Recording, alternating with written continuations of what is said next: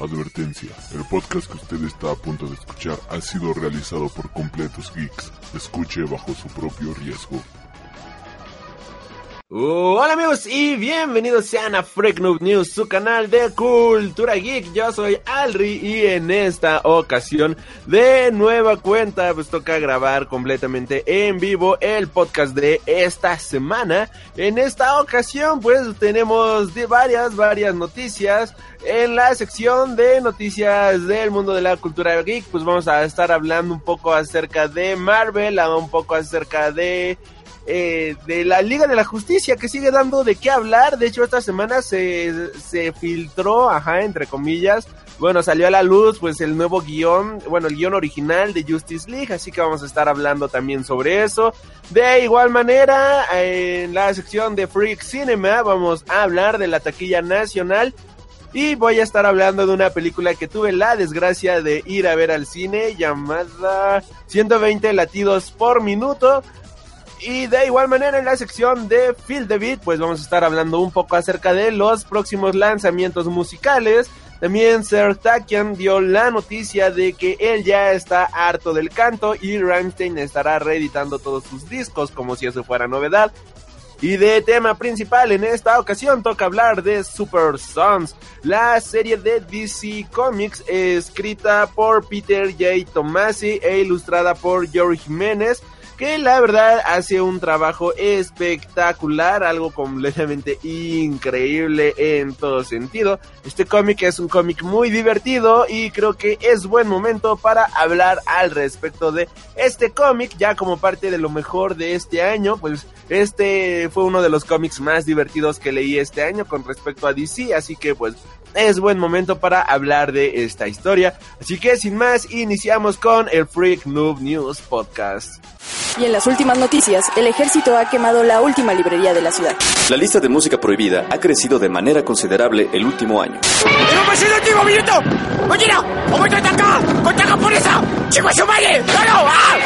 ¡Seguimos fumando para Freak Noob News! Transmitiendo desde la capital del imperio, Freak Noob News, lo último que queda. Assassin's Creed cuarto, Black Flag y World in Conflict van a estar completamente gratis para PC. La Navidad ya llegó y Ubisoft quiere adelantarse a Papá Noel y los Reyes Magos y ser la primera en darnos nuestros regalitos y es que la compañía pone a nuestra disposición Assassin's Creed, Black Flag y World in Conflict completamente gratis para PC. Así es, Ubisoft ha comenzado a celebrar sus Happy Play Days y lo ha hecho dándonos la posibilidad de descargar estos dos juegos para PC completamente gratis. Cada uno de los juegos tendrá un periodo de descarga gratuita, pudiéndose bajar World in Conflict del 4 al 11 de diciembre y Black Flag del 11 al 18 de diciembre. Para descargar los títulos solo hay que dirigirse a la web de Ubisoft y este, aprovechar la promoción de los Happy Play Days de la compañía. Una oportunidad de lujo para disfrutar de la estrategia de War in Conflict y de los combates navales de Black Flag sin gastar ni un solo centavo. Así que pues vayan y corran y descarguen estos videojuegos. Recomendación personal, descarguen Black Flag porque está increíble. Por otro lado, continuando con el mundo de los videojuegos, se dio a conocer que Hideo Kojima, Norman Reedus y nuestro gordo querido Guillermo del Toro estarán en The Game Awards 2017. Por si fuera poco motivo para soñar con un nuevo material de Dead Standing, la presencia de Guillermo del Toro y Hideo Kojima en The Game Awards Hoy Jeff Kiglen también ha puesto los dientes aún más largos, confirmando que el actor, actor Norman Reedus de The Walking Dead también estará presente en el evento. La buena noticia es que faltan muy pocos días para la gala de The Game Awards, por lo que muy pronto saldremos de dudas sobre qué novedades de Dead Standing se presentarán en dicha ceremonia. El responsable de la gala revelada hace apenas unos días revelaba apenas hace unos días que Guillermo del Toro sería uno de los presentadores de The Game Awards, lo cual de por sí disparó los rumores acerca de The Dead Standing, no solo por la presencia del director en el juego, sino porque este aseguró recientemente que esperaba ver un gameplay de The Dead Standing dentro de poco. Sin embargo, ha sido esta misma tarde cuando se ha llevado a cabo un anuncio que seguramente avive aún más los rumores acerca de The Dead Standing. Y es que en The Game Awards no solo contarán con Guillermo del Toro, sino que también estará el papel, digo, también estará el propio Hideo Kojima, el cual se encargará de otorgar uno de los premios de la gala junto con el cineasta mexicano. Es importante recordar que The Dead Standing ha estado presente en el tráiler de los Game Awards 2017, que se ha mostrado esta semana como anticipo a la gala. Y continuando con el tema de The Dead Standing, pues como muchos sabrán, este es un videojuego que está desarrollando este Hideo Kojima y en el cual pues vamos a tener la imagen de Guillermo del Toro, pero pues Guillermo del Toro ha revelado para una reciente entrevista a Reddit de que él no conoce ni sabe nada al respecto de este videojuego a la hora de referirse a cómo será la estética o la trama de él mismo. Él menciona lo siguiente. El Kojima escaneó mi cuerpo y mi cara para moldear un personaje durante todo un día en Toronto. Lo necesitaba para un avatar o puede que para chantajearme. Y después me envió el adelanto que todos ya hemos visto. Eso es todo. Me envía juguetes y regalos de vez en cuando, pero no tengo pistas sobre el juego. Me muero por conocer más. Así que el cineasta, al igual de que nosotros, pues desconoce por completo la trama y todo lo que envuelve este juego.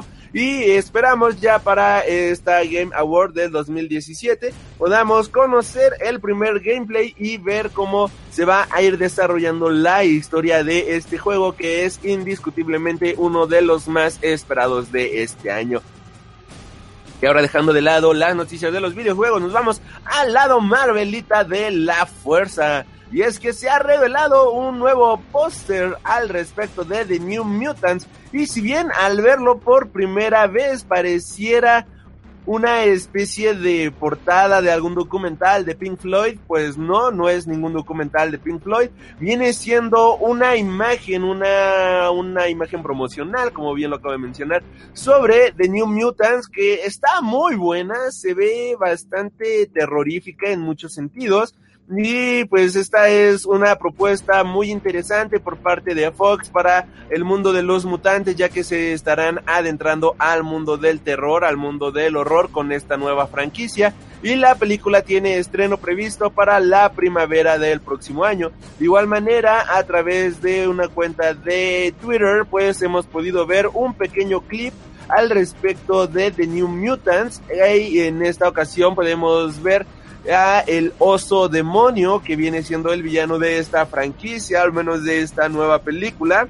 Así que pues ya está iniciando la, la, la, la, el marketing y toda la promoción al respecto de esta película. Se ve bastante bien. Ojalá no decepcione y que a Marvel le vaya, bueno, a Fox le pueda ir bastante bien con esta idea de que los mutantes se queden en este territorio de terror, que los mutantes estén en este territorio pues diferente a lo que nos habían estado acostumbrando durante los últimos años. Y hablando de los New Mutants y ahora del mundo de los cómics, pues estos estarán regresando en una nueva miniserie. El equipo de mutantes regresa a los cómics en antelación al estreno de la película de Fox. Marvel Comics está reuniendo de nuevo a los New Mutants para una nueva miniserie de seis números titulada Dead Souls. La serie será escrita por Matthew Rosenberg e ilustrada por Adam Gorham.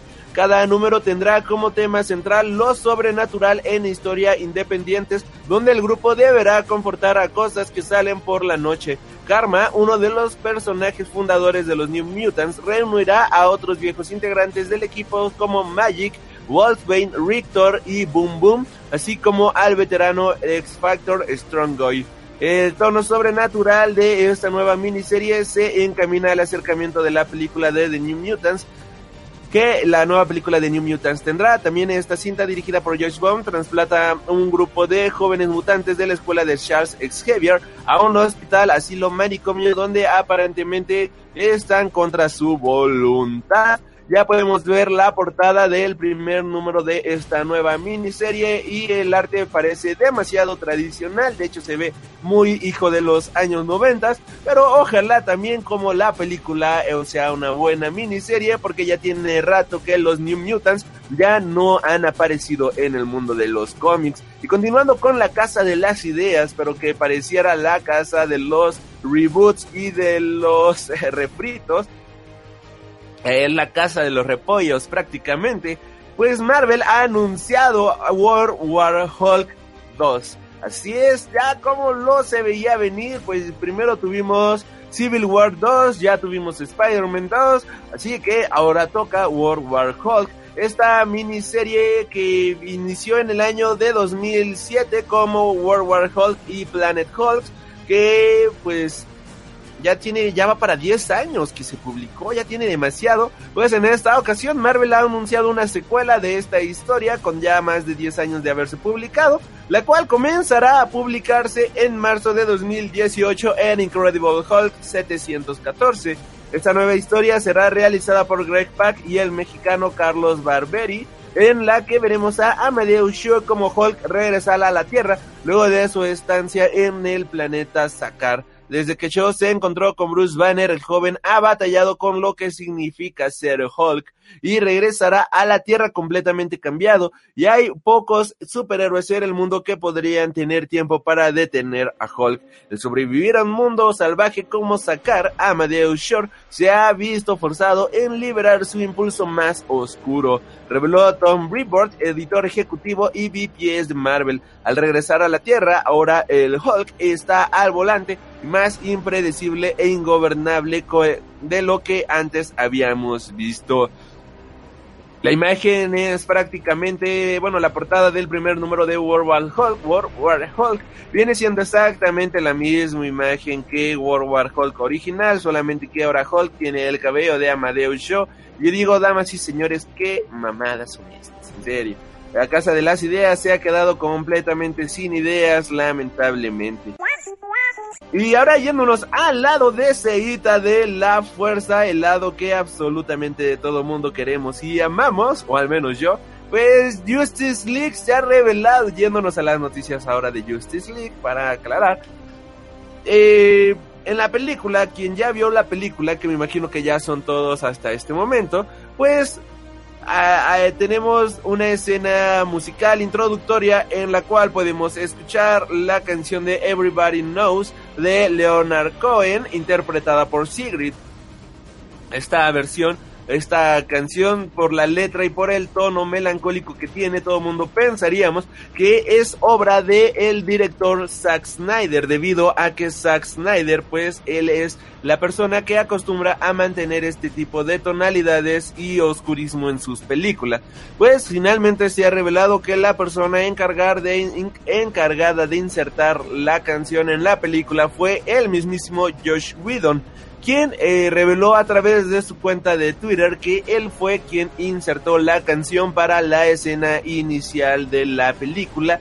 Y esto ha dejado sorprendidos a más de uno, incluido yo, ya que todo mundo pensaríamos que la película, pues, bueno, o sea que al menos esa secuencia habría sido insertada por Zack Snyder, pero pues, wow, Josh Whedon aplausos porque es una de las mejores secuencias de acción que he visto, de secuencias de inicio que he visto en mucho tiempo. Y continuando con las películas de la Liga de la Justicia, se ha revelado que se filtró el primer borrador del guion de la película de Justice League, escrita en 2011 eh, por el escritor Will Bale de la película Gangster Squad. Muchos fans de DC han, expresado su triste desilusión por la película de la Liga de la Justicia. Y si bien este está muy recortada y todo eso, pues ahora se ha filtrado o ha salido a la luz esta versión en la cual tiene algunos puntos clave, los cuales serían que aunque Stephen Wolf es el villano de la Liga de la, Justicia, Darkseid hubiera sido el verdadero antagonista. Una batalla inicial termina con The Sad, uno de los secuaces de Darkseid, matando a Killer Croc y robando la kriptonita que Luthor acababa de comprar a la KG Beast, mientras que Batman v Superman enfrentaría a los héroes. Este guion lo imaginó como aliados que se conocen las identidades de los demás y toman un café en Metropolis Dinner, donde hablan sobre otros superhéroes como Wonder Woman, Green Lantern, Green Arrow y Aquaman y viajarían a Central City para reclutar a Barry Allen o The Flash. Amanda Waller y el Rey Faraday dirigen el Departamento de Asuntos Metahumanos y se apoderan del cuerpo de Killer Croc. También conocemos a Abel Tarrant, el hombre tatuado,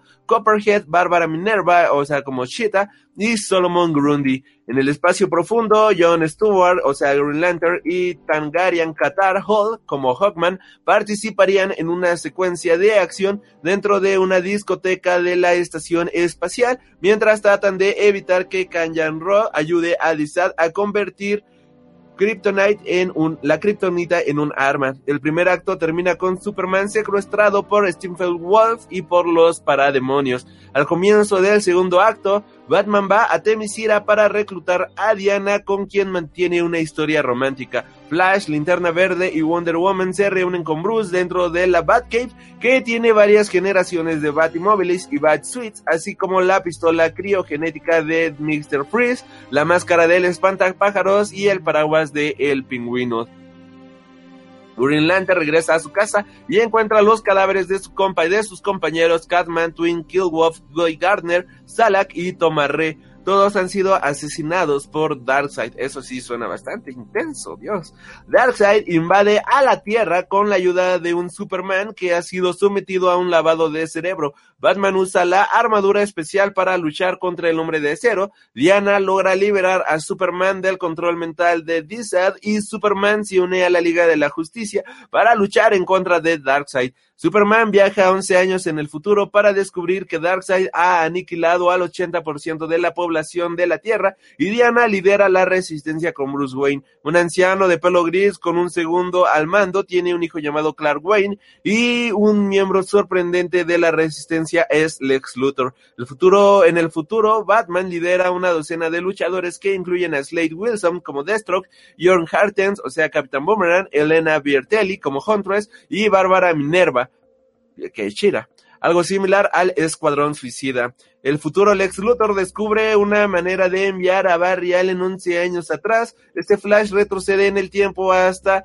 antes de la invasión de Darkseid y muere después de advertir a los jóvenes antagonistas sobre su futuro. Wonder Woman, Batman, Flash y Linterna Verde viajan a Apocalypse, rescatan a Superman y luchan contra Darkseid y sus fuerzas en Apocalypse para detener la invasión de la Tierra. Todo el cuerpo de linternas junto con las Amazonas de Temisira se unen a la batalla. El guion termina con Mercy Grace planeando una campaña presidencial para el ex Luthor y este recibe un mensaje del mismo desde el futuro en el que describe en el que descubre la identidad secreta de Superman. Así como suena, damas y caballeros, pues este era el guion original de la Liga de la Justicia que se tenía planeado, que se escribió en el año de 2011. Y si bien no todo fue desechado, ya que podemos tomar algunas eh, similitudes con lo que hemos visto en el universo cinematográfico de DC Comics, el DC Extended Universe, afortunadamente no hicieron esto porque hubiera sido Suena muy épico, pero también súper mamón al mismo momento. Así que Qué bueno, qué bueno que recapacitaron, damas y caballeros. Y continuando con la DC Sound, pues Wonder Woman lidera la lista de las películas más comentadas en Twitter de 2017.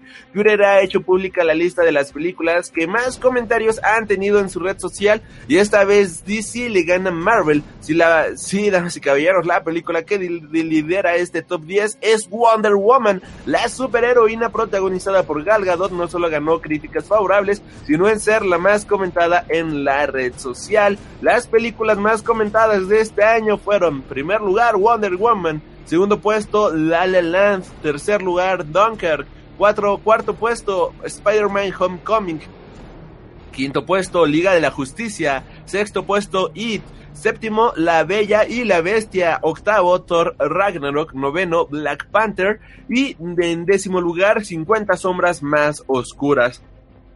El primer puesto de este top 10 de series es para Juego de Tronos, cosa que pues no sorprende absolutamente a nadie. Así que los 10 programas de televisión más comentados en Twitter fueron Puesto número 1, Game of Thrones. Puesto número 2, Stranger Things. Puesto número 3, Big, Big Brother, que yo no sabía que todavía se transmitía. Puesto número 4, por 13 razones. Puesto número 5, Saturday, Night Live.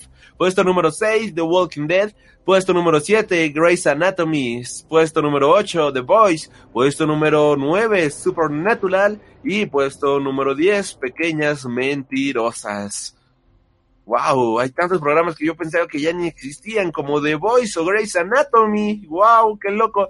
Y bueno, con esto cerraron las noticias de DC Comics y ahora viajamos rápidamente y de manera muy corta a una galaxia muy lejana y es que Columbia lanza una nueva línea de chamarras en eh, alusión a Star Wars el año pasado, la compañía de ropa Columbia decidió lanzar una línea de chamarras inspiradas en diseños de Rogue One. Y bueno, en esta ocasión, para el año 2018, la empresa ha ido, ha ido, ha decidido irse a lo clásico y lanzará tres modelos inspirados en The Empire Strike Backs, los cuales incluyen la parca de Han Solo, las chamarras de Echo Base de Luke Skywalker y Leia Organa. Cada, de unas tendrá, cada una de estas chamarras tendrá un costo de 400 dólares. Estas chamarras cuentan con sus distintivos de autenticidad y solo habrá 1980 piezas de en existencia para cada uno de los modelos. Los productos estarán disponibles a la venta a partir del 8 de diciembre de, el, de este año. De igual manera, ya yéndonos a las noticias generales, pues al parecer Quentin Tarantino tiene una idea para realizar una película sobre Star Trek. Y esto está bastante bizarro puesto que Quentin Tarantino, pues todo el mundo conocemos el tipo de cine que él ha hecho. Y pues al parecer fuentes mencionan que Quentin Tarantino se le ocurrió que sería una gran idea para una película de Star Trek con Paramount después de compartir su idea con J.J. Abrams, quien ha decidido armar un grupo de escritores que escuchen las ideas de Tarantino y si es del agrado de ellos, pues ya nada más sería cuestión de pulir la historia y que se comience a trabajar en dicha película. Tarantino sería el encargado de dirigida y J.J. Abrams estaría a cargo de la producción de la misma. Si bien Tarantino suele crear sus propias películas, seguramente muchos se preguntarán qué podría hacer si tomara las riendas de una franquicia ya existente como lo viene siendo Star Trek y él solo ha, eh, ya que él solo ha hecho eso en televisión, dirigiendo dos episodios para CSI y uno de AR. El director ha hablado sobre el interés de tomar una de las películas de James Bond, pero la parte más difícil de algo así es conseguir que los titulares de los derechos le den una amplia muestra creativa que acompaña a un autor como Tarantino y esto podría dar un impulso considerable a la franquicia de Paramount. Honestamente, es algo que yo moriría por ver. Y continuando con estas noticias, pues la serie de Sabrina la bruja adolescente va a pasar de CW a Netflix. El show spin-off de Riverdale se muda de televisora y obtiene orden para dos temporadas. La nueva serie, aún sin título de Sabrina de Teenage Witch o La Bruja Adolescente, basada en los personajes de Arship Comics, pues se dirige a Netflix para dos temporadas de 10 episodios cada una. Este show originalmente estaba en desarrollo en la cadena de CW, la cual serviría como serie de acompañamiento para el show Riverdale, también parte de las propiedades de la misma editorial de Archie. Al momento no es claro si ambos programas existirán en el mismo universo, en especial porque estos se transmitirán en plataformas diferentes. Con este nuevo acuerdo, Warner Bros. TV tendrá la propiedad completa de la serie de Sabrina, mientras que Riverdale se mantiene como una coproducción de CBS TV Studios. Esta nueva serie de episodios de una hora está basada en el cómic Chilling Adventures of Sabrina, la cual reinterpreta el origen de las aventuras de Sabrina en una historia que miente entre el que miente entre el horror, lo oculto y la brujería. El show se ha mencionado tendrá el tono de clásicos como Rosemary Baby y de El Exorcista y que verá a Sabrina pelear para mantener el balance en balance su naturaleza mitad mortal y mitad bruja, enfrentando a fuerzas malignas que la amenazan a ella, su familia y al mundo de los humanos. Pues suena bastante interesante. Yo era muy fan de Sabrina, la bruja adolescente, cuando era niño. Era de mis shows de televisión favoritos de niño. Ver al gato Salem y todo eso era bastante genial. Era súper noventero el asunto, pero no me importaba. Para mí era la cosa más divertida del mundo. Así que pues le voy a dar una buena oportunidad a esta serie. Ahora que va a estar en Netflix, pues es buen momento para ver la serie.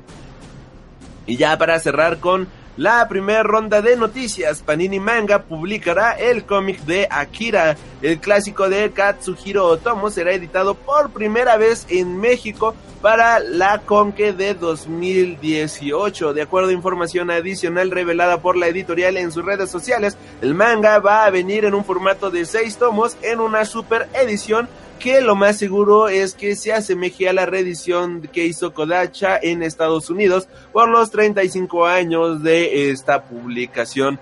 La fecha de lanzamiento del primer volumen será para mayo de 2018 y estos se estarán publicando de manera trimestral, por lo que en el lapso de dos años, pues ya habremos eh, pues terminado con esta gran historia que es indiscutiblemente una de las más grandes sagas del mundo de los cómics.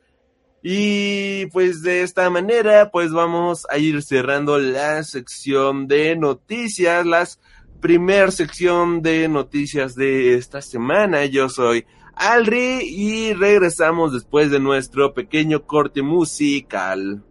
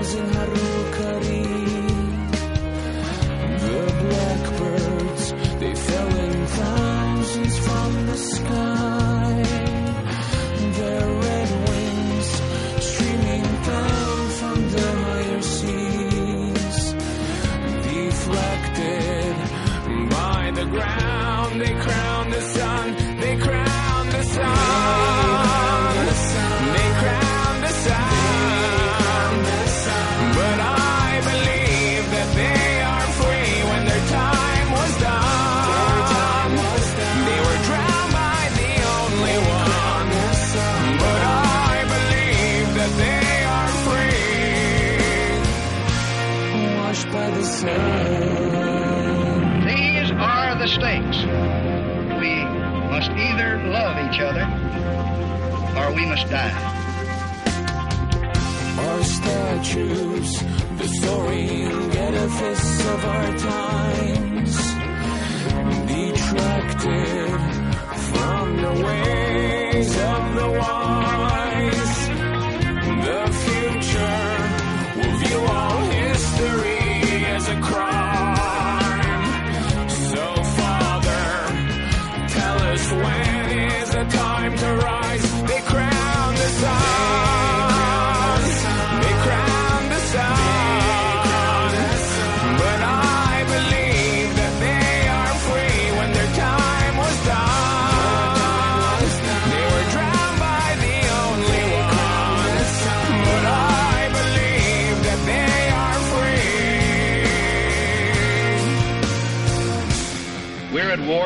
Dangerous enemy that has ever faced mankind in his long climb from the swamp to the stars.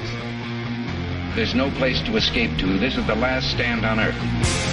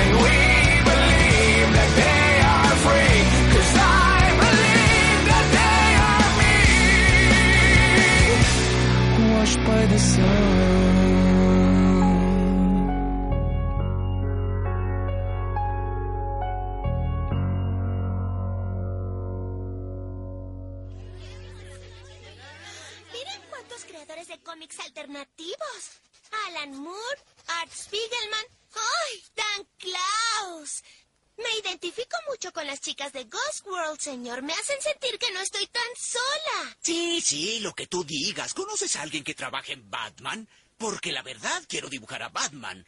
Soy excelente con los baticinturones. Mira esto. Es donde Batman guarda su dinero por si debe viajar en autobús. Alan Moore escribió mis números favoritos del hombre radiactivo. Oh, ¿en serio? ¿Te gustó que hice a tu superhéroe favorito un crítico de jazz adicto a la heroína que no era radioactivo? No leo las palabras, solo me gusta cuando golpea. ¿Cómo hace que el traje se les pegue tanto a los músculos? Ay, ay, ay. Señor Moore, ¿me firma mi DVD de los vigilantes bebés? Dígame cuál es su bebé favorito. ¿Vieron lo que hacen las malditas corporaciones? Toman tus ideas y las drenan como sanguijuelas hasta que se adueñan de la última gota de médula de tus huesos. Oye, cariño, ¿por qué no te calmas? Ay, está bien. Pequeña Lulu, yo amo a Lulu por igual. Ay. Freak Cinema, tu sección favorita del mundo del cine. Obi-Wan never told you what happened to your father. He told me enough. He told me you killed him. No. I am your father.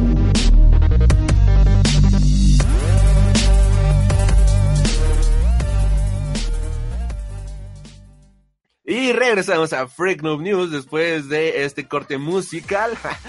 es bastante chistoso hacer esto.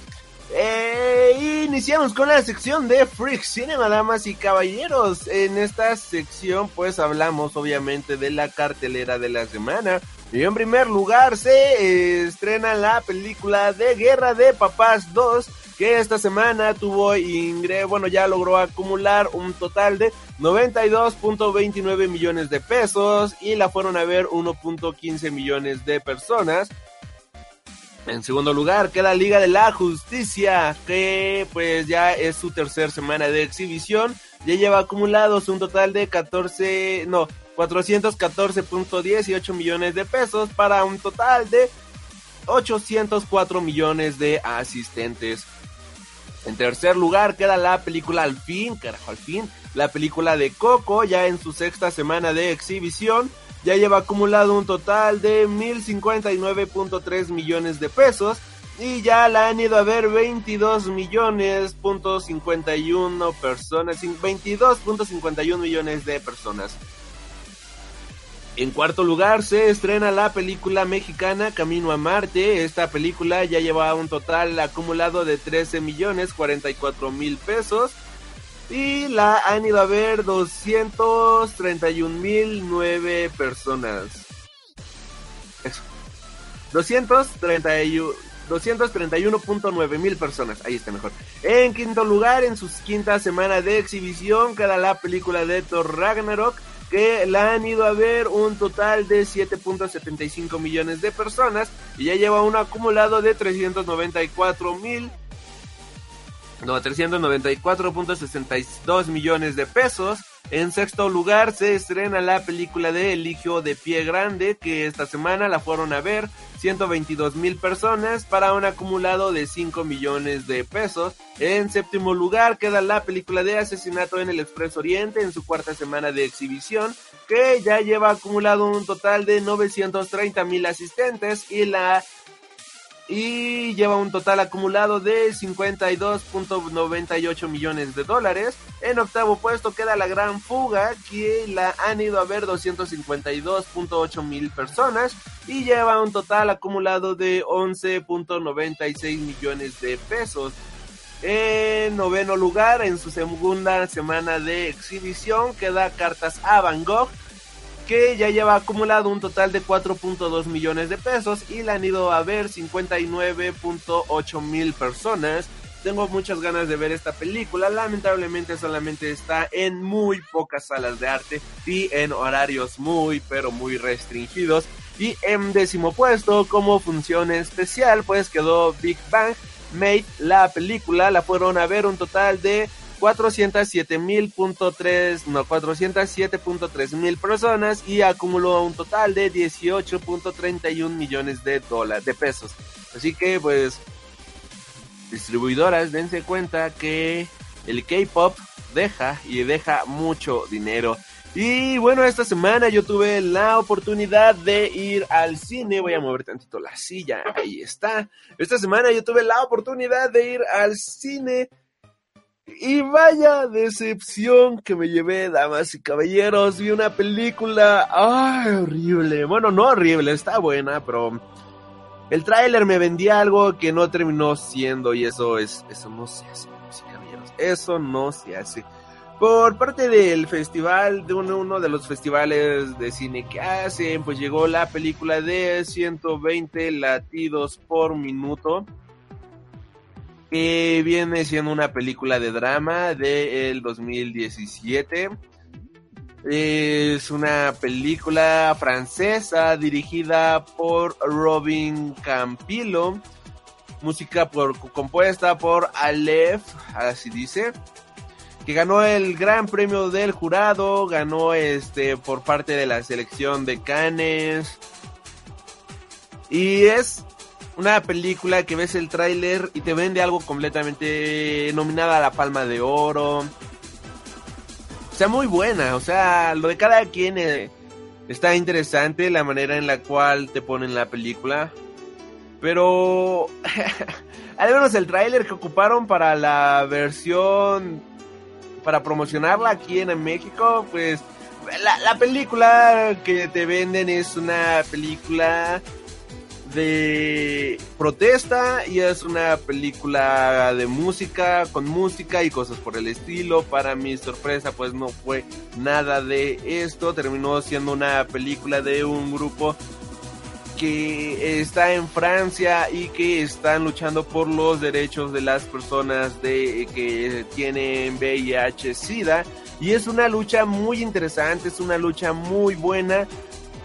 Quiero, pero no es lo que yo quería ver en ese momento, no sé si me estoy dando a entender, pero bueno, ya dejando de lado mis quejas, la película es buena, la película está entretenida, te muestra una visión de lo que sufrió o sufren estas personas que están tratando de encontrar una cura y la manera en la cual se movilizaban para poder a tratar de hacer conciencia en la sociedad. Y todo esto lo vamos a ver de la mano de uno de los protagonistas que es una de las personas más alegres, más felices de este de esta organización y que al final de la película spoiler alert pues su enfermedad ya está tan desarrollada que pues se muere y es bastante trágico este asunto, es bastante lamentable este este esta situación y de hecho el subtítulo de la película que le pusieron aquí en México es 120 pulsaciones por minuto, cada latido cuenta.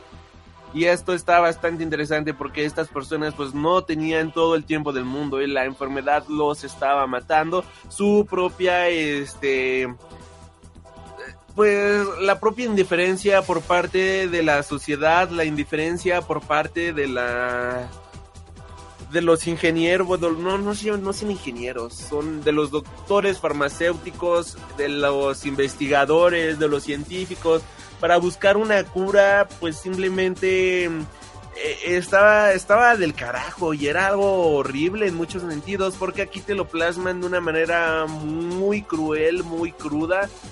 Y el resultado es eso, que mucha gente por cada minuto que pasa está muriendo que por culpa de la indiferencia, el racismo o la, homofobia, pues lamentablemente mucha gente está sufriendo y es y no solamente es algo que sufrieron esta gente en los años 80 o en los años 90, sino que todavía ay, perdón, sino que todavía lamentablemente en esta sociedad pues tenemos esto, tenemos que se sigue discriminando de una manera no sana a la sociedad, que se sigue discriminando de una manera pues muy triste a todo este sector de la sociedad, que lesbianas, gays, homosexuales, bisexuales, pansexuales, transexuales, etc, etc, etc, pues, pues está gacho cómo los retractan en esta película y pues sí es una película que te llega de cierta manera, pero al mismo tiempo viene siendo una película no para todo público, ya que es una película bastante lenta. Si algo tiene el cine francés es que la mayoría de las ocasiones tratan de hacer un cine muy artístico, tratan de hacer un cine muy con- contemplativo, por decirlo de cierta manera. ¿Y a qué me refiero con esto? Me refiero a que el tipo de arte y al tipo de cinematografía que estas personas manejan no es una cinematografía convencional en lo más mínimo, sino que ellos pueden pasar uno o dos minutos en la misma toma sin hablar, sin nada por el estilo. Y así es el, este tipo de cine, es un tipo de cine muy contempla- contemplativo, es un tipo de cine demasiado artístico, demasiado lento, por lo cual pues a muchas personas se le puede hacer lento, se les puede hacer aburrido, se les puede hacer monótono o muy pesado, pero pues así es este tipo de cine. Y esto es una ventaja y desventaja ya que la historia que transmiten al final del día termina siendo una historia muy hermosa, termina siendo una historia eh, que te cautiva y que dices, wow, esto está bastante intenso, nunca me había puesto a pensar las cosas desde este punto de vista. Y al mismo tiempo es un arma de doble filo porque si no estás acostumbrado a este tipo de cine, puedes decir, wow, qué gran hueva de película, qué horror, qué flojera, mejor me voy a ver otra cosa, ¿no? A la fregada esto, me salgo de la sala. Que un par de personas sí se salieron de la sala, eh, y es raro, ¿no? Porque regularmente cuando ves una película, no siempre la gente se sale de la sala del cine. Pero en esta ocasión, pues sí, sí se salieron un par de personas, lamentablemente, y, y esto re- refuta lo que yo estoy diciendo, de que no es un cine para absolutamente todos, no es un cine que la gente esté acostumbrada a ver, no es un cine para todos. Y por el mismo tiempo, por el mismo motivo de que mencionaba ahorita la homofobia y todo esto, quizás este a estas personas les les molestó este ver a dos hombres besarse, les fastidió ver a dos mujeres besarse porque en la película pues tenemos la mayoría de los personajes son gays y obviamente tenemos a una pareja de hombres, tenemos a una pareja de mujeres, lo cual pues llega a ser muy transgresor para nuestra sociedad, muy este muy católica en el sentido de que únicamente vemos lo que está en el sentido establecido, ¿no? O sea, que lo que vemos de la sociedad pues tiene que ser las normas ya establecidas que tenemos que ver mamá, papá, hijitos bien portaditos en la misa, pero si alguien transgrede esto pues termina siendo una obra muy transgresora y esto es lo que viene siendo la película de 120 pulsos por minuto, una película muy buena, una película muy reflexiva en muchos sentidos y que vayan lo mejor que pueden hacer es ver la película sin esperar absolutamente nada. Es una película muy lenta, pero al mismo tiempo es una película muy buena, así que vayan bajo su propio, ¿cómo decirlo? Vayan prevenidos a ver la película, véanla en internet si quieren, pero vale la pena, sí, sí vale la pena, vale este, la pena conocer este tipo de historias. Y hasta aquí, hasta aquí mi reporte, Joaquín. Y con esto nos vamos a las noticias musicales de la semana, Joaquín. Feel the beat, el pulso de tu vida. Y esta semana en el mundo de la música pues se ha revelado que Rammstein estará reeditando todos sus álbumes en vinilo. Rammstein anunció que a partir del 8 de diciembre lanzarán una nueva edición de todos sus discos de estudio totalmente remasterizados y en formato de doble vinilo de 180 gramos. Además, es la primera vez que la banda presenta Herzlied, Senshot, Rise Rise y Rosenrod en este formato de forma individual. Previamente los podías conseguir en un paquete que celebró los 21 años de existencia de la agrupación alemana. Actualmente Rammstein se encuentra trabajando en su muy esperado séptimo álbum de estudio y esto se está trabajando en los estudios Hansa de Berlín junto al productor Sky Van Gogh, quien, espero haberlo dicho bien, quien previamente trabajó con Creator. Luego de eso, la banda se embarcará en una nueva gira mundial que se espera tras la presentación de este álbum y bueno, el álbum tiene fecha de lanzamiento para finales de el 2018.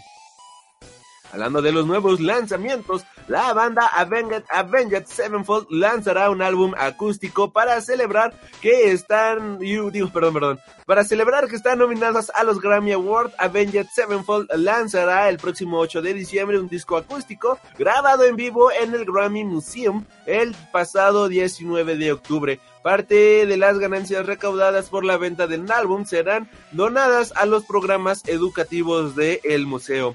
Avenged Sevenfold está nominado en la categoría Mejor Canción Rock por The Stage y compite contra Metallica, Foo Fighters, Nothing More y K-Fly. La ceremonia número 60 de los Grammy Awards se llevará a cabo el próximo 28 de enero. El setlist del disco sería el siguiente: Opening, Introduction to As to As Tears Go By, A Tears Go By, Introduction to Hail to the King, después Hail to the King, Roman Sky, Exit y So Far Away. Estas serían las canciones que llevaría este disco. Continuando con las noticias, la banda Red Fang anuncia gira por México el próximo año. Tras una exitosa gira junto con Mastodon y Russian Circles, la banda de Stoner Rock Red Fang estará de gira en solitario por América Latina y ha confirmado que dará tres shows en México. Los boletos saldrán próximamente a la venta y la cita será el 14 de marzo de 2018 para el Café Iguana en Monterrey el 15 de marzo en Guadalajara en el C3 Stand y el 16 de marzo en el Foro Alicia aquí en la Ciudad de México. Otras ciudades incluyen a Lima, Perú, Santiago de Chile, a Buenos Aires, a Goiânia, Brasil, a Florianópolis, Brasil, a Río de Janeiro en Brasil, a Sao Paulo y de igual manera a Belo Horizonte en Brasil.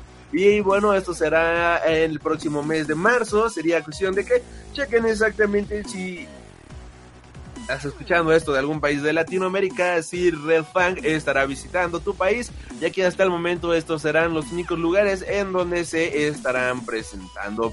Y eh, noticia que sacó a muchos de onda es que Sir Tankian ha dicho a la mierda el canto, estoy cansado de eso. Sir Tankian, cantante de System of a Down, ha dicho en una reciente entrevista con Expert Magazine que por ahora está harto de cantar y escribir letras para las canciones, por lo que se concentrará en sus trabajos instrumentales. En los últimos tiempos, Tankian ha estado envuelto en la producción de bandas sonoras cinematográficas como las hechas para las películas Intent to Destroy o Furious Legend of Colobrach. A la mierda el canto, estoy cansado de eso. Durante una conversación con un amigo me vino una idea a la cabeza. Antes de comenzar a hacer música, principalmente me conocían como poeta y vocalista. Escribí poesía todos los días, lo hice de una forma tan constante que me permitió lanzar dos libros de poesía. De hecho, llegué a la música a través de las palabras. Escribí tantas letras de canciones que dejó de ser interesante. No porque no haya nada de lo que quiera hablar o cantar. Claro que hay temas sobre los que no quiero escribir, pero al menos puedo sacar algunas nuevas emociones de eso. La poesía es algo que te ayuda a abrirte y te ayuda a tu propia determinación. Es algo que hice ya por mucho tiempo y ahora estoy más interesado en crear piezas instrumentales. Han pasado ya 12 años desde el lanzamiento de Hypnotize, el más reciente álbum de System of a Down, y aunque supuestamente habría avances para un nuevo disco, las declaraciones de Tankian no dan mucha cabida para la, la, cabida a la esperanza de que podamos escuchar algo nuevo de la banda próximamente. 12 años sin disco. Si Sartankian no sacaría sus discos individuales, ya esto sería demasiado tiempo sin ningún disco nuevo de él. Así que que qué bueno que él tiene sus proyectos individuales, me alegro, me alegro bastante. Y ya por último, pues, damas y caballeros, se filtra la portada y el tracklist del nuevo disco en vivo de The Ghost.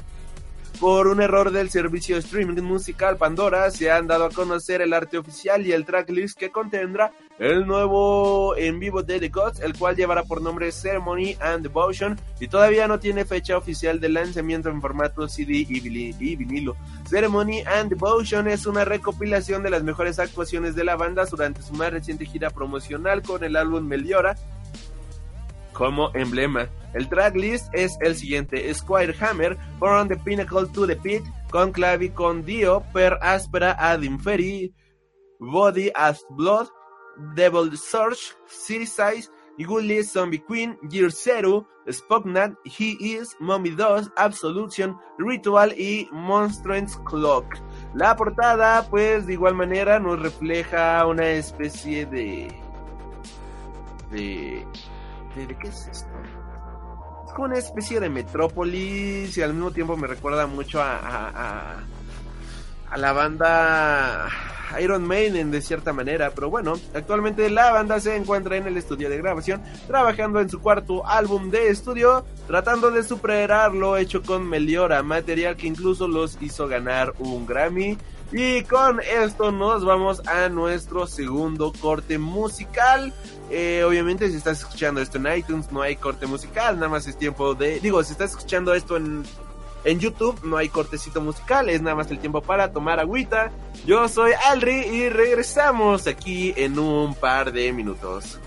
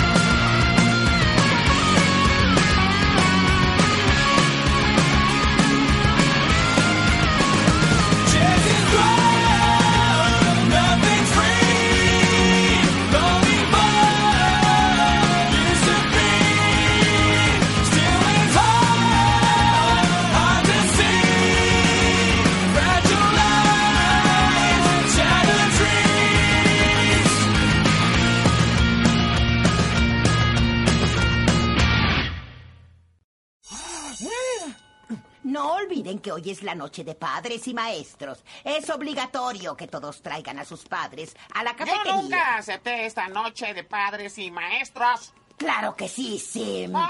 ¡Miente! ¡Miente!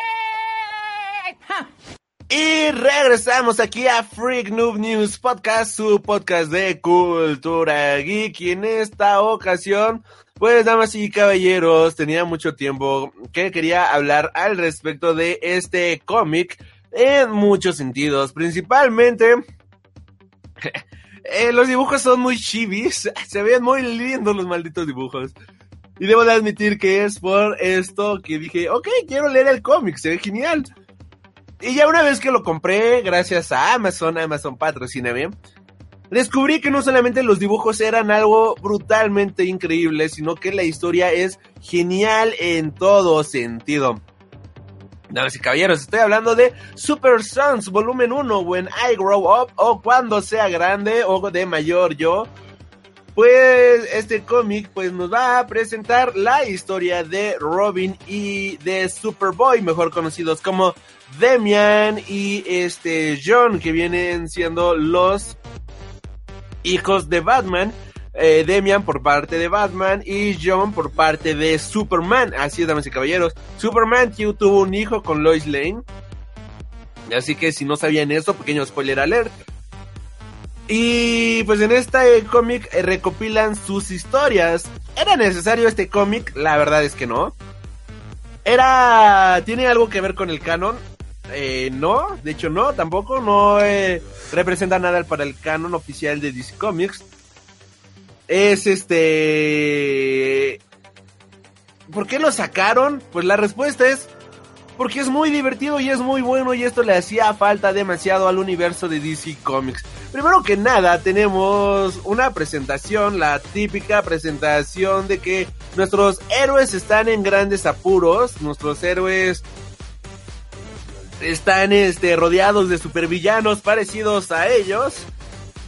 ¿Y cómo llegamos aquí? Oh, pues esto lo vamos a descubrir más adelante. Pero desde aquí ya inicia la comedia por, de, cierta manera por parte de estos personajes. Primero, los tenemos escapando de, pero están escapando de una especie de robots. Robin sí, robots Superboys. Y Robin dice, oh, esto es una misión para Robin y Superboy y Superboy. Y este Superboy es de, espera, ¿por qué va tu nombre primero? Y él dice, pero es que yo, yo soy más viejo. Dice, pero yo soy más grande. Y Robin dice, oh, cállate y ya vamos a luchar contra ellos, ¿no? Es genial la interacción de estos personajes. Y bueno, aquí ya tenemos a la siguiente hoja. Dos días antes, en Hamilton County, a un pequeño niño que está, este, está despertando, está todo todo oído para ir a la escuela, lo vemos bostezando. Y vemos cómo llega el pobre camioncito aquí de de la de la escuela por ellos, por el niño. Ya el niñito se sube, el pobre John. Vemos que hay a un niño que le están haciendo bully y él dice, "Oye, pues yo no puedo permitir esto." Su amigo le dice, "Hey, John, siéntate, este, por Dios, te van a hacer papilla esos monos." Y entonces, pues ya este John, el buen Superboy, trata de. Trata de poner las cosas en orden, pero pues sí, lo terminan bulleando. No puede ocupar sus poderes porque apenas está descubriendo realmente sus poderes. De igual manera, pues este. Este John se da cuenta de que el conductor del autobús es una persona diferente y él, le pregunta, ¿dónde está Pat, el conductor regular? Y dice, ah, se enfermó, soy feeling. Así que ya súbete, ¿no? Ya el punto es que se sube, vemos que Superboy pues es un es un héroe en todo sentido, en el sentido de que es un Superman pequeño, él es todo lo que haría este Superman, es una persona que defiende a los niños del bully, aunque él termine siendo el bulliado. Vemos cómo este empiezan a eh, tener una pelea de bolas de de nieve, pero pues los bullies eh, son bullies y le ponen piedras a las bolas de nieve, a uno, un niño le, le dan en la cabeza, le empieza a salir sangre y este Superman se enoja, bueno, este Superboy se enoja y vemos cómo se le empiezan a poner este rojos los ojos y de repente cae una super mega bola de ah, desde arriba, cae una bola de nieve y vemos que el que la lanza era el conductor y este Superboy sube y se dice, oye, ¿qué onda? ¿Cómo, cómo es que tú lanzaste eso?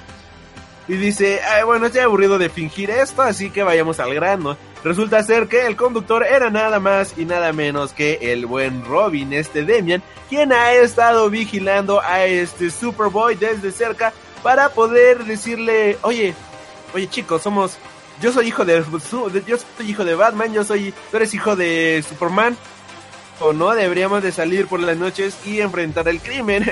Él le dice, no, o sea, eso déjaselo a los grandes, nosotros somos niños.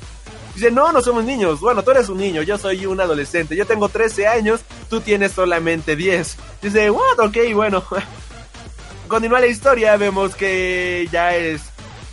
Robin regresa a Gotham City, que al parecer aquí está como a dos cuadras, por lo que nos dan a entender. Y bueno, este Robin tiene su entrenamiento, este, su entrenamiento casual.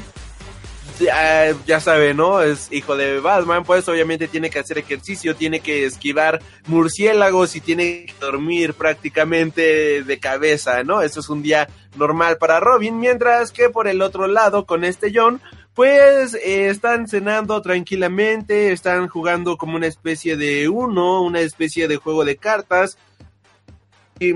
Bueno, no es un uno, ¿no? Digamos que es un juego de cartas. Y ya una vez que están jugando, se van a cenar, este Superman dice, pues tengo ah, trabajo que hacer, trabajo de la liga, Super eh, Batman dice lo mismo, pues trabajo que hacer, este me tengo que ir, joven Demian. Y ya se van y este Robin dice, "Oye, papá, yo quiero ir contigo, ayúdame, este soy soy un asesino entrenado, ¿no? Por la por mi madre que era una loca psicópata, déjame ir contigo. Pues este super, este Batman le dice, no, tienes deberes, tienes que estudiar para la escuela, tienes que salir bien en tus calificaciones. Ya sé que tú eres capaz de hacer todo esto, pero en esta ocasión nos podemos, eh, nosotros la liga podemos solucionar las cosas. Este Robin dice, ok, pues está bien, no hay pedo, ¿no? Ya se va, se va a acostar, pero obviamente no se va a acostar, vemos que es de noche y ahora en esta ocasión tenemos a un pobre John que ya está acostadito, ya está dormido y podemos ver en su pared algunas referencias a varios mangas como lo viene siendo Naruto, Goku y tiene una playera de Boxers Frogs, una referencia a las tortugas ninja. Y esto está bastante genial, ya que pues nos dan a entender o nos demuestran a través de estos pequeños guiños que o el escritor o el dibujante son unos freaks y trataron de verlos reflejados en la personalidad del buen John o John es un niño completamente común y normal como cualquier niño de su edad. Hablando de eso, este, una amiga de mi madre me regaló un manga traído desde Japón porque sabe que me gustan todos los mangas y todo eso. Así que gracias amiga de mi madre por traerme el pequeño manga. Es un manga de Naruto en japonés. Está, está bastante bonito. Pero volviendo al tema, pues vemos que este Robin, este Damien, se filtra a la cama de, al cuarto. Bueno, a la cama suena muy, muy porno, ¿no? No, se filtra al cuarto de el buen John. Le dice, oh, por Dios, son las nueve de la noche y ya te vas a acostar. ¿Sabes qué es lo que hacen los niños normales? Salir a la calle a patrullar, ¿no? Y este John de, no, que no entiende, que no hay que patrullar. Y este Robin de, sí, tenemos que salir a patrullar. O sea, están sucediendo cosas, vamos a ver qué diablos está pasando. Y bueno, al final del día lo convence y vemos que van a Metrópolis, a la Torre Lex. Y bueno, hay cosas raras que están pasando. Obviamente este Robin ya sabe a qué va. Y dice, aquí tenemos una imagen muy buena, en la cual pues es una imagen homenaje diagonal parodia a The Dark Knight. La imagen en donde está este Batman saltando y hay un trueno de fondo con eh, un trueno azul de fondo y él está saltando. Bueno, aquí tenemos lo mismo, pero ahora con Superboy y este Robin saltando con el rayo de fondo. Vemos que están escalando por la torre y en eso aparece el ex Luthor diciendo, se les perdió algo niños, déjenme ayudarles. La expresión de John es de ah, ay, mientras que este Robin ya se prepara para atacar completamente. La expresión de estos niños son algo completamente genial.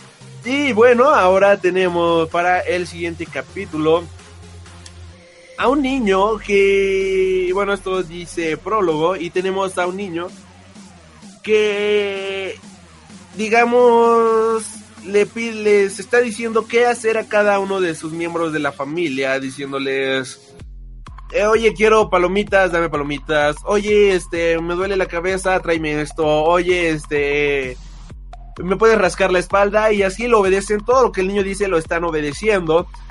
Vemos como, pues, su familia se empieza a horrorizar de él de cierta manera. Y vemos cómo se empieza a multiplicar en dos personas esta persona, vamos. Su familia le empieza, este, se empieza a esconder de él. Y él dice, ok, vamos a ver quién, quién se esconde de quién, ¿no? Vamos a, este, vamos a ver quién encuentra a quién. Y ya una vez que va encontrando a cada uno de sus miembros de su familia, pues los empieza a matar de una manera muy sádica a uno le avienta un, bueno, vemos que el niño tiene super fuerza de igual manera. A uno le avienta un este mueble encima y lo siguiente que vemos es la persona con el mueble encima y un gran charco de sangre de fondo. Vemos cómo golpea hasta matar a a su madre con una este con una plancha y de igual manera vemos aquí de manera quizás no tan gráfica, pero sí un poquito explícita, explícita de cierta manera esta violencia.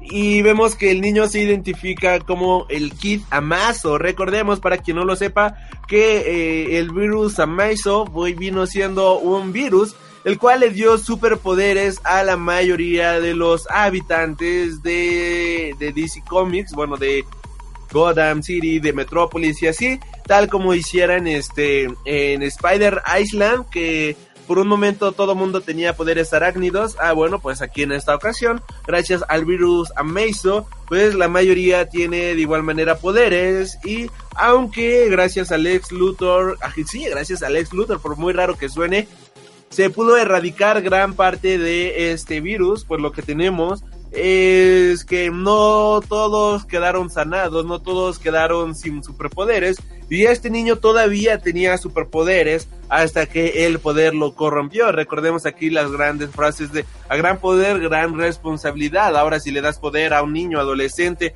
con problemas de personalidad, pues pues cuidado, eh, porque se va a convertir en el perfecto villano. Ahora regresando al mundo de este, bueno, aquí a las imágenes de este Superboy y este Robin junto a Lex Luthor, pues dice, oh Dios, oh Dios, estoy en serios problemas. Este Robin solamente dice, perfecto, este, tú joven Lex Luthor, ahora que eres bueno, porque sí, ahora Lex Luthor incluso porta la S de Superman, porque el joven se cree una versión de Superman de cierta manera, él se cree bueno. Ah, si, si, no han leído cómics de DC Comics y están empezando a leer apenas lo de River, que está publicando este Comics México casi dos años después de su publicación original, año y medio de su publicación original, pues todo esto ha pasado en el mundo de los cómics, amiguitos, así que manden al carajo a Marvel, vayan a Amazon, bueno, a a Televisa México, quien está publicando los cómics en México. Váyanse a Amazon y compren los TPs por módicas cantidades de 150, 180, 200 pesos, que al final de día lo que les va a costar lo mismo en español y van a tener toda la historia ya completa y la van a tener casi casi dos meses después de su publicación en Estados Unidos. Ya, el compilado entero de la historia y no tienes que esperar año y medio a que pues sea publicada aquí en México. Ya continuando con esto, pues vemos que Robin agarra a Superboy y lo avienta al suelo y este Superboy todavía no puede volar. Y este Robin dice, él puede volar, ¿verdad? O sea, sí vemos su cara de eh, Superboy, ya, sabes volar y él de, no, todavía no sé volar, o sea, sé, sé que puedo hacerlo, pero no, no todavía, solamente sé saltar fuerte. O sea, sabe saltar alto como Superman, sus poderes no están bien desarrollados. Lex Luthor al ver esto, pues va obviamente a rescatar a Superboy. Y, es una escena genial porque literalmente ya estaba a punto de caer en el suelo y lo rescata. Ok, ya este, una vez que lo rescata eh, a este Superboy, le dice, tienes que explicarme qué diablos están haciendo. Aquí dice, ok, ok, este, ¿sabes qué? Ya me voy, le da una patada a este Lex Luthor y se echa a correr. Este Robin logra ya infiltrarse por completo a las instalaciones de la del Lex Corps. Y bueno, este Lex Luthor obviamente se recupera luego luego de la patada y vemos que el pobre John está con lágrimas en los ojos diciéndole de, oh, perdón, perdón, solamente somos fans, soy este un gran seguidor de este Superman y quería este y nos queríamos infiltrar, cre nos queríamos creer superhéroes, ¿no? Y le dice, ah, es de, ah, de verdad. Oh, sí, sí, sí, solamente este, somos, somos fans con cosplay de Robin y de Superman. Dice, ¿y cómo es que me explicas que tu amigo acaba de plantar explosivos en mi laboratorio? Y este Superboy es de, ah, ¿qué diablos? Dice, hey, este, hey, compañero, hey, chico. ya una vez que suben al laboratorio, ya le explica de, eh, ya le acabo de decir al señor Luthor, y todavía, todavía, le dice a Mr. Luthor, le acabo de decir al señor Luthor que solo somos unos gran fanboys y que estamos aquí solamente para tratar de, de investigar y creernos superhéroes. Pero verdad que no es cierto, nosotros venimos desde...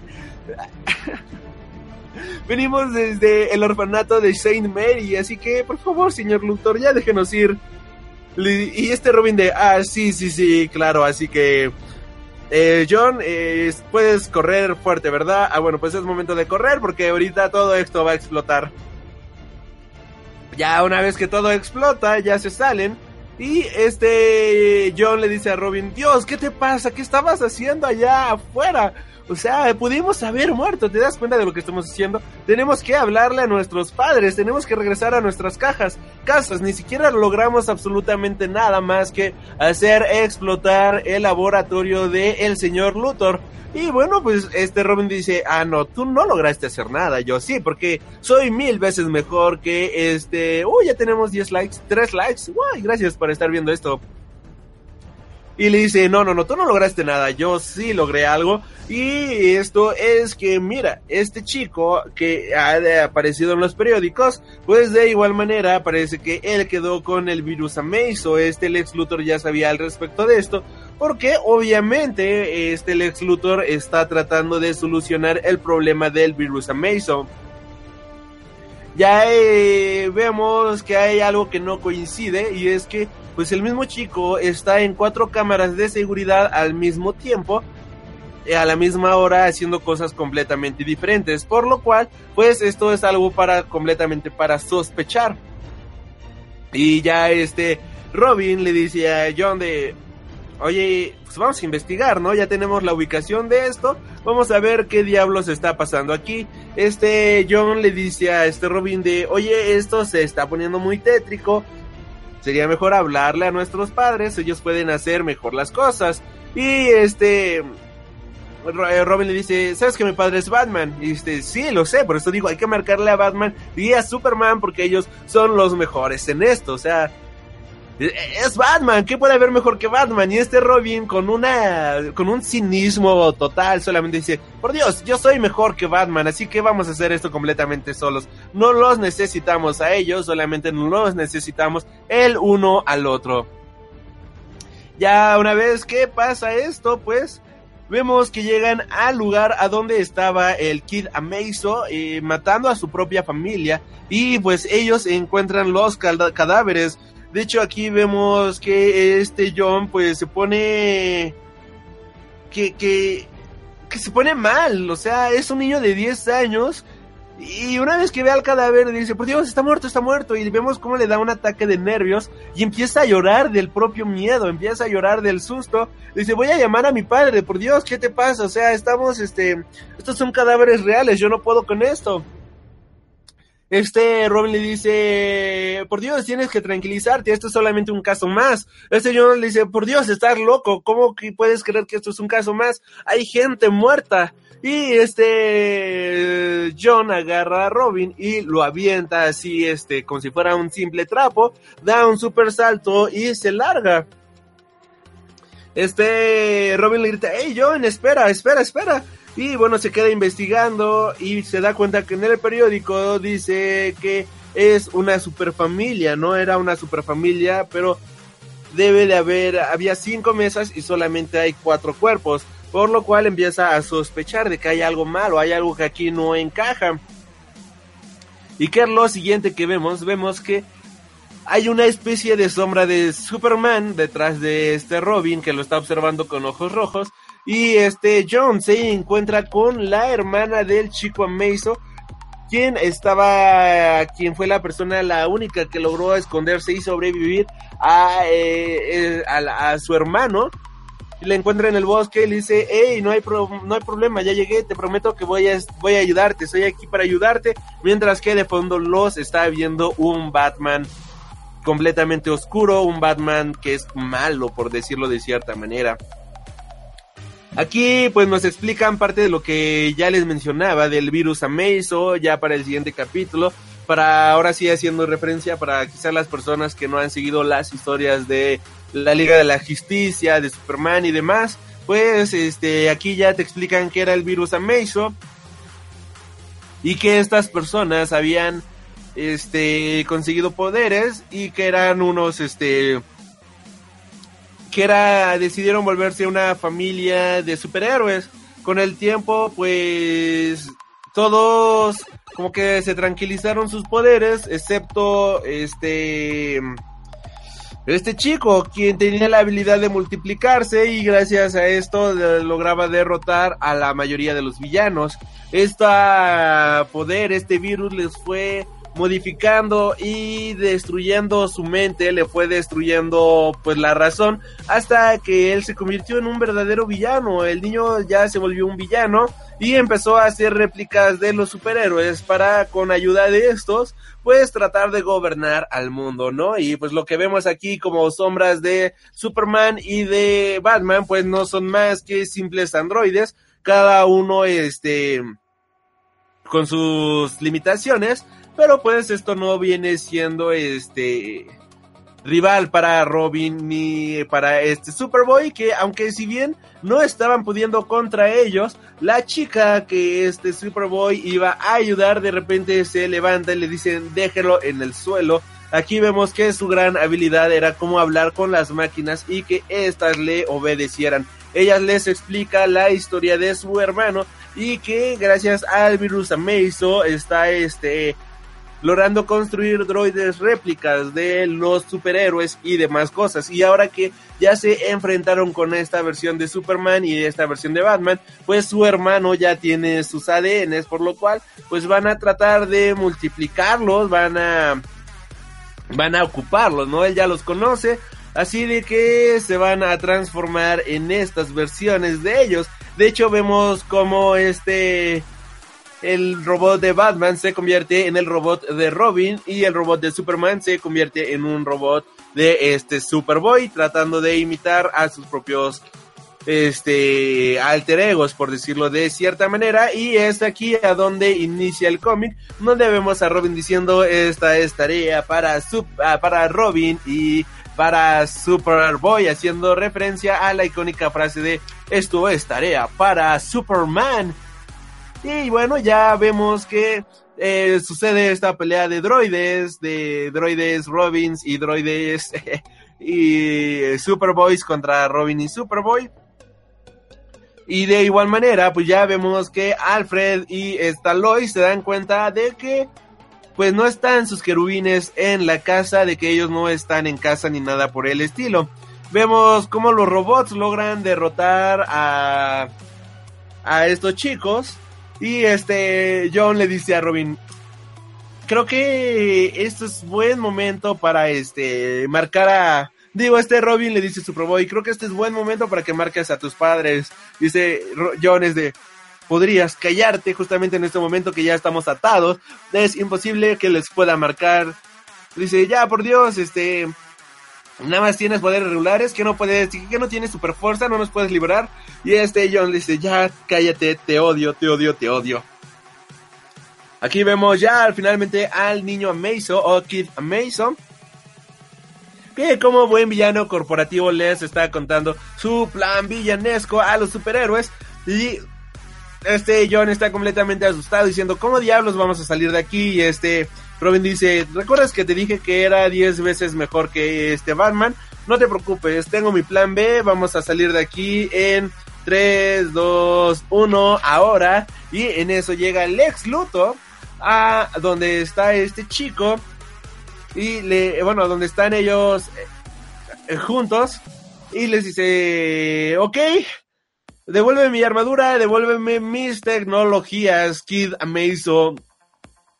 Este John se queda de, ¿cómo diablos este John sabía? Digo, ¿cómo diablos este Lex sabía que estábamos aquí? Y Robin le dice que les pasó su ubicación y les dijo que ahí están traficando con el virus Amazo y todo este tipo de cuestiones. Lex Luthor salva el día o por lo menos se encarga de este, el chico Amazo quien pues ya el virus lo está destruyendo de cierta manera, lo que provoca que se empiece a volver completamente loco, le empieza a salir sangre por la nariz y lo que vemos es como su hermana quien controlaba el metal, quien controlaba este tipo de cuestiones, trata de ayudarlo y le separa la armadura que el niño Meiso se había construido con el virus y la separa completamente de su cuerpo, dejando separado al virus Meiso de este chico. Vemos cómo se tratan de enfrentar contra él. Este Lex Luthor salva el día.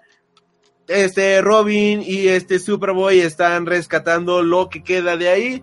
Y bueno, una vez que Lex se va, les va a hablar, pues este John simplemente agarra, salta completamente alto y ya empiezan a este su huida, este John se queda de ¿y todo esto para qué sirvió? Y este Robin es de ¿cómo que todo esto para qué sirvió? O sea, acabamos de rescatar a dos chicos que estaban este en apuros, acabamos de erradicar ya lo que quedaba del virus Amazo y acabamos de tener una gran super aventura, que es lo que cuenta al final del día.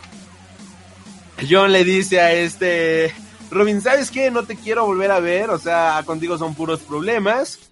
Y este John, pues simplemente ya llegan ahí a Smallville. Y ya los dos empiezan a subir por la ventanita de su cuarto. Y bueno, ahí está Lois y Alfred diciendo, quiero una explicación y rápido. Veamos cómo regañan a este Robin. Que pues simplemente le, eh, le ponen más duro su entrenamiento. De igual manera vemos que este John pues ya con su vida normal de niño, sus, uh, sus deberes en la granja, y vemos que se van a mudar a este Metrópolis, eh, pero John no quiere mudarse a Metrópolis porque ahí en Smallville están sus amigos y todo eso. Vemos cómo se enoja, se enoja con su padre, o sea, con Superman, se enoja con Lois, porque todo el tiempo nada más lo reprimen como si fuera un niño pequeño. Y este... Y se va, o sea, se va saltando. Esta Lois dice, eh, este, claro, ve por él, ¿no? Es un niño que le va a pasar algo. Y esta, este Superman dice, no, déjalo, o sea, voy a te, siempre tengo un ojo, este, siempre tengo un ojo en él y vemos cómo con su supervisión lo está siguiendo. Y vemos que este John se va a Gotham City, se va a, a la Baticueva y va con Robin. Y vemos cómo este Robin está eh, todo enojado y le dice, hey, no somos amigos, ¿no? No tenías por qué venir aquí. Dice, ya sé que no somos amigos, pero tenía alguien con quien hablar. Y dice, pues bien, los amigos son para hablar y nosotros no somos amigos, así que consíguete a alguien más para hablar. Se comienzan a pelear y todo este tipo de cuestiones hasta que este... hasta que Alfred los descubre, Alfred se da cuenta que están los dos. Dice, ¿qué está pasando aquí, joven Wayne? Y ya le se, se reconcilian, ¿no? Como buenos amigos. Y Alfred les empieza a decir de que él y su padre siempre, este, siempre están peleando. Batman y Superman siempre están peleando, pero al final de cuentas siempre dejan de lado todas sus diferencias, dejan de lado todas sus discusiones para unirse y ser los grandes super amigos que son y sobre todo unirse al salvar el día y que le alegra ver cómo este John y este Damian aunque Demian diga que no es su amigo ni nada por el estilo, pues vemos cómo lo quiere de cierta manera y lo trata como tal, lo trata como amigo. Ya una vez que pasa esto, llega este Robin, digo, llega este Superman, llega este Bruce y hacen el cascarrillo de que este Batman siempre le ganaría, ¿no? Y pues aquí es donde termina este cómic, vemos cómo cómo este se van y les dan permiso, ¿no? De salir a las calles a patrullarlas, ¿no? Y sobre todo a este John, porque ya sabemos que Robin sí es un superhéroe, pero este John viene siendo un niño que apenas está creciendo y ya tiene como que como que sus ya tiene la bendición del padre, pero pues luego una vez que luego luego se lo dicen, vemos a la siguiente escena que dice esto va a durar mucho tiempo, ¿verdad? O sea, vamos a estar haciendo esto durante mucho tiempo y este Robin dice, sí, ya sabes que es mejor pedir perdón que pedir permiso y aquí acaba el volumen 1 de Super Sons, una historia demasiado corta, muy fluida, en la cual pues nuestros superhéroes se enfrentan contra el Kid Meizo, un héroe completamente infantil de cierta manera y muy bueno de igual manera. Vemos grandes cascarrillos de cómo este John por seguir a Robin cada rato, a cada rato le está diciendo, oye, este, yo quiero ser parte de los Teen Titans, oye, yo quiero ser este parte de los Teen Titans, y este Robin le dice, no, tú no puedes ser parte de los Teen Titans porque dice Teen Titans, no Kid Titans. Si fueras más grande podrías unirte a los Teen Titans. Y este John le dice, le recrimina, güey, pero tú tienes 12, 13 años, eres mayor que yo solamente por 3 años. Le dices, este Robin de, sí, pero yo soy mayor que tú y eso me hace un Teen Titan, eso ya me hace un adolescente. Tú solamente sigues siendo un niño. Es muy divertido este cómic, es muy bueno, es de verdad muy refrescante, es muy divertido. Es de estos cómics que te lees el volumen, o sea, te compras el compilado y te lo lees en media hora, o sea, te lo lees en una sentada porque es es genial el arte de George Jiménez y los colores de Alejandro Sánchez son algo brutalmente buenos, muy divertidos. Al final del primer volumen vemos algunos sketches, algunas portadas variantes, pero en general pues viene siendo esto. Y bueno, damas y caballeros, gracias por haber escuchado este podcast. Yo soy Alri. Gracias a las tres personas que están ahorita en vivo escuchando este programa. Este, se los agradezco de todo corazón. Bueno, no me queda más que agradecerles por haber escuchado este programa. Yo soy Alri, recuerda suscribirte para más programas cada semana y nos estaremos reencontrando. Hasta la próxima.